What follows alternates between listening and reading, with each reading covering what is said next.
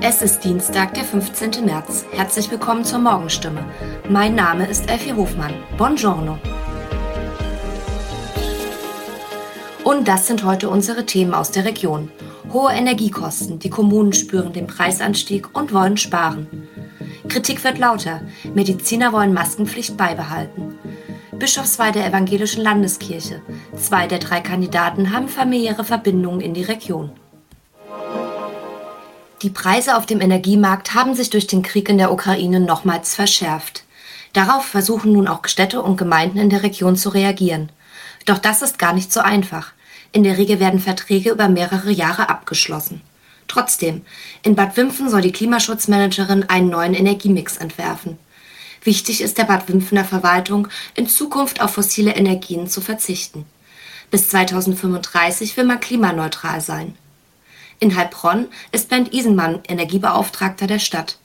Bei den Preissprüngen erwartet er eine Steigerung von 40 Prozent. Das seien vier bis fünf Millionen Euro Mehrkosten.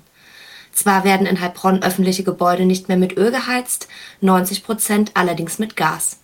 Die Gaspreise seien laut Isenmann in den letzten zehn Jahren vor sich hingedümpelt. In Schweigern ist man stark betroffen von dem Preisanstieg. Doch laut der Bürgermeisterin Sabine Rotermund sei man breit aufgestellt. Viele öffentliche Gebäude in Schweigern werden über Naturwärme oder das Blockkraftwerk beheizt. Am kommenden Sonntag sollen alle tiefgreifenden Corona-Schutzmaßnahmen in Deutschland fallen. Auch Masken müssten dann nur noch vereinzelt getragen werden, zum Beispiel in Pflegeheimen, Kliniken oder im Nahverkehr. Basisschutz nennt das die Bundesregierung. Die Inzidenzen steigen allerdings seit Tagen. Deshalb fordern Mediziner weiterhin Masken zu tragen. Die Kassenärztliche Vereinigung in Baden-Württemberg unterstützt diese Forderung. Einzelne Maßnahmen müssten auf den Prüfstand gestellt werden. Der Heilbronner Ärztesprecher Martin Oehner geht noch weiter. Er halte von den Lockerungen gar nichts, sagt Oehner. Er plädiert für eine Maskenpflicht und die 2G-Regelung in der Gastronomie. 3G, also mit Schnelltest, hält Martin Oehner für nicht ausreichend. Der Schweigener Impfexperte Ulrich Enzer sagt, dass Öffnungsschritte einfach nicht abgefedert seien. Die Impfquote in Deutschland ist dafür laut Enzel viel zu niedrig. Am 17. März wird in Württemberg ein neuer evangelischer Landesbischof gewählt. Für das Unterland wird es richtig spannend. Zwei der drei Kandidaten haben einen Bezug zur Region. Gottfried Heinzmann wurde in Neuenstadt geboren. Seine Eltern und Schwestern leben heute noch hier. Heinzmann werden bei der Wahl die größten Chancen eingeräumt. Das liegt vor allem daran, dass er von dem Kreis Lebendige Gemeinde nominiert wurde. Außerdem wird er von der 2001 gegründeten Reforminitiative Kirche für Morgen unterstützt.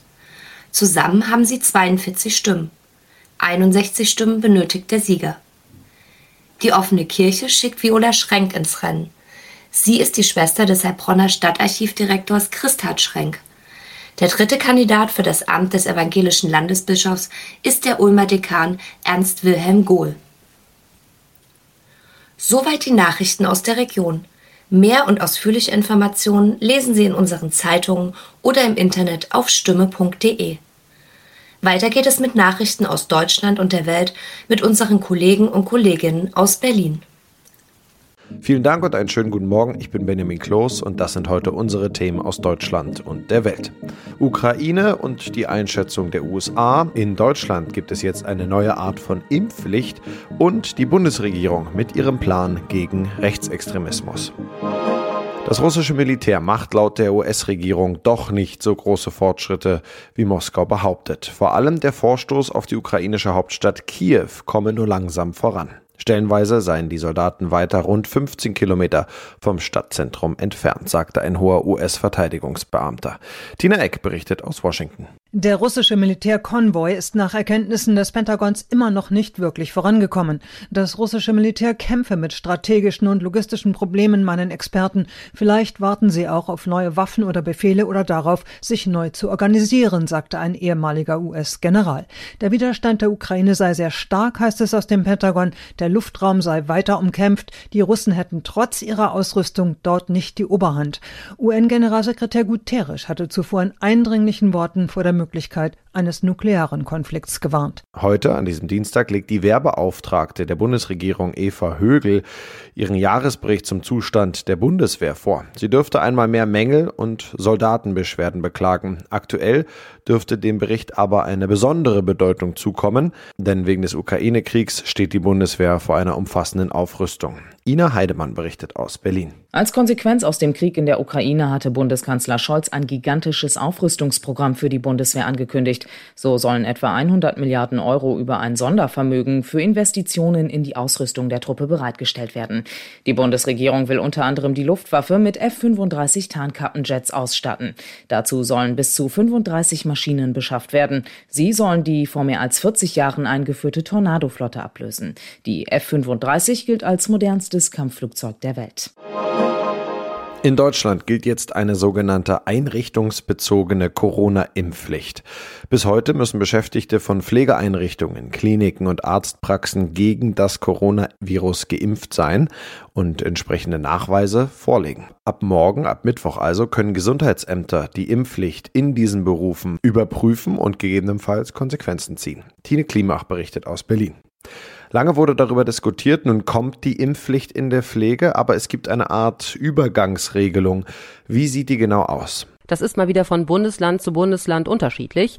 Viele haben da aber mehrere Stufen mit verschiedenen Fristen, um den Mitarbeitern in der Pflege und in Kliniken eben noch Zeit einzuräumen, sich impfen zu lassen. Ist aber nach Monaten kein Nachweis da, dann ist das hier in Berlin und auch in Sachsen so, dass die Gesundheitsämter genau prüfen sollen, ob Heime und Krankenhäuser überhaupt noch versorgt werden können, bevor ungeimpfte Mitarbeiter nicht mehr arbeiten dürfen. In Niedersachsen ist das noch ein Zacken schärfer, ist kein Nachweis da, sollen die Mitarbeiter am besten erstmal gar nicht mit Patienten arbeiten, gibt es später immer noch keinen keinen Nachweis, droht ein Bußgeld von bis zu 2500 Euro. Einige andere Bundesländer setzen auch auf Bußgeld wie NRW, Bremen und Baden-Württemberg.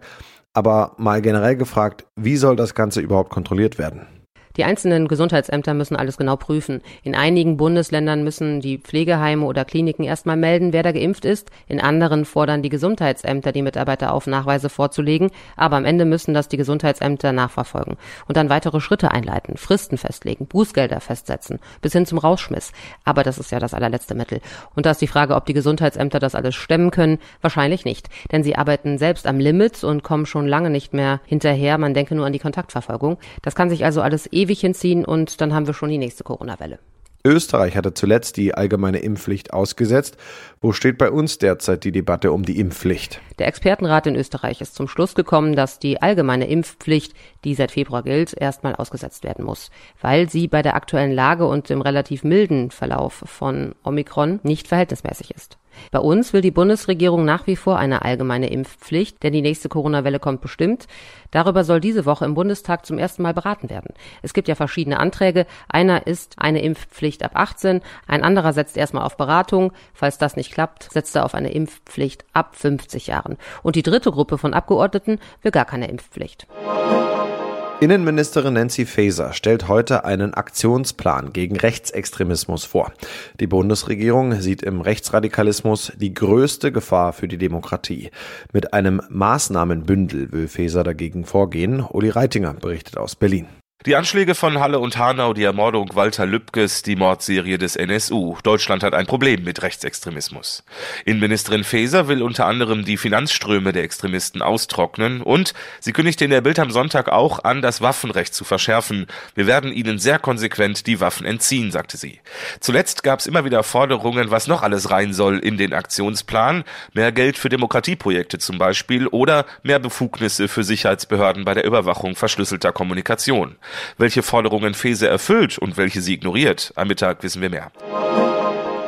In unserem Tipp des Tages geht es heute um den heutigen Weltverbrauchertag. An dem Tag soll aufmerksam gemacht werden auf die Belange von uns Verbrauchern. Und das kennen wir alle. Wir werden gerne hinters Licht geführt. Überall hat man es auf unser Geld abgesehen. Die Verbraucherzentrale und die Polizei in Hamburg warnen deshalb vor versteckten Kostenfallen im Alltag. Thomas Bremser berichtet. Wenn ich online etwas kaufen will, muss ich besonders vorsichtig sein. Was kann mir da drohen? Ja, wenn ich nicht auf bekannten Portalen einkaufe, sondern eher auf kleineren Seiten, dann kann ich auf Fake-Shops reinfallen, die also nur vorgeben, Produkte zu verkaufen, die ich dann bezahle, aber nie bekomme. Wenn kein Impressum auf der Seite ist mit einem Kontakt, dann Vorsicht. Am besten den Namen des Shops googeln und nach Bewertungen von anderen schauen. Auch bei Kleinanzeigen gibt's Betrüger, die Produkte am besten vor Ort abholen oder abholen lassen und das Geschäft nie über externe Seiten abwickeln, wo mir jemand einen Link Link für schickt. Es gibt beliebte Tricks, wie Betrüger an das Geld von uns Verbrauchern kommen wollen. Welche liegen da aktuell im Trend? Zum Beispiel die Paket-SMS. Verbraucher werden mit einer SMS aufgefordert, per Link eine Paketlieferung zu bestätigen. Wer auf den Link klickt, lädt sich aber eine Schadsoftware aufs Handy. So können Kriminelle persönliche Daten abgreifen, etwa Kontodaten. Also Links in Nachrichten unbekannter Absender gar nicht erst öffnen. Und E-Mails mit herzlichen Glückwunsch im Betreff haben sicher auch schon viele bekommen. Angebliche Gewinne winken da, aber auch da vorsichtig sein, nix anklicken, nirgendwo persönliche Daten eintragen. Kein Betrug, aber eine Kostenfalle droht, wenn ich zum Beispiel Apps auf mein Handy lade. Worauf muss ich da achten? Ja, wenn ich kostenlos Spiele oder andere Apps aufs Handy lade, muss ich darauf achten, dass bestimmte Funktionen Geld kosten könnten, wenn keine Werbung angezeigt werden soll zum Beispiel oder für bestimmte Waffen in einem Spiel. Wenn meine Kontodaten hinterlegt sind, dann reicht oft ein Klick aus und ich kaufe ein. Am besten also alle Bezahlfunktionen am Handy mit einer extra PIN absichern. Ansonsten gilt bei allen Verträgen, die ich im Internet abschließe, ich muss vor dem Kauf nochmal auf die Leistungen und die Kosten explizit hingewiesen werden, etwa mit einem Button, auf dem steht jetzt kostenpflichtig bestellen. Und das noch Londons Bürgermeister Khan hat sich dafür ausgesprochen, ukrainische Flüchtlinge in Immobilien russischer Oligarchen in der britischen Hauptstadt unterzubringen. Ein Großteil der Wohnungen in London stünden ohnehin leer, sagte Khan dem Sender Times Radio. Christoph Meyer berichtet aus London.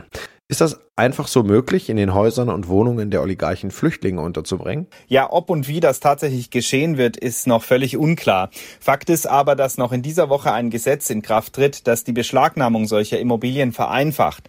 In vielen Fällen müssen aber auch erst einmal die Eigentumsverhältnisse geklärt werden, denn die Oligarchen verstecken sich oft hinter Briefkastenfirmen mit Sitz in der Karibik.